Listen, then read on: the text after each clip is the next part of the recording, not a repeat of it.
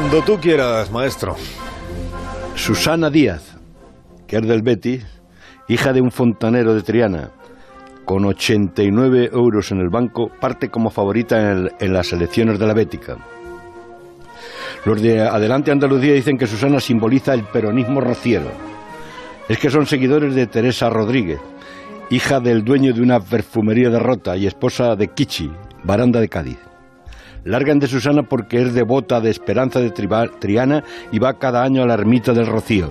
Y la gran noticia, viene, baja al Guadalquivir la sin par jerezana Inés Arrimadas, que pisó la cabeza de la serpiente del supremacismo y ahora intenta darle la vuelta a la tortilla que doraron Felipe González y los suyos. Según el cocinero Tezanos, Ciudadanos se va a multiplicar por tres y va a dejar tiritando al PP.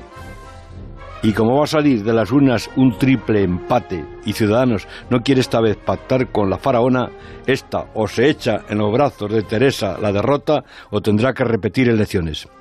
Pero la trianera y la gaditana se tienen un gato terrible y no se pueden ver.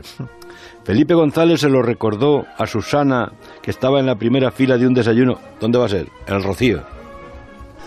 A mí no me gustaría meter en mi gobierno a Pablo Iglesias, pero negarle el pan y la sal es una torpeza. Está en juego, querido Carlos, quién va a mandar en la tierra a la que los batallones franceses rindieron armas de Serra Morena, lo último que queda del paraíso. El lugar donde los príncipes, eh, príncipes árabes se olvidaban del Corán, dándole a la priva, la viña que criaba los pellejos que llevaron los navegantes a América en las carabelas y que resume Manuel Machado. Vino, sentimiento, guitarra y poesía hacen los cantares de la patria mía. Cantares. Quien dice cantares, dice Andalucía. Viva el vino. Que tengas un bonito viernes, Raúl, y un bonito fin de semana. Y hasta la próxima semana. Adiós.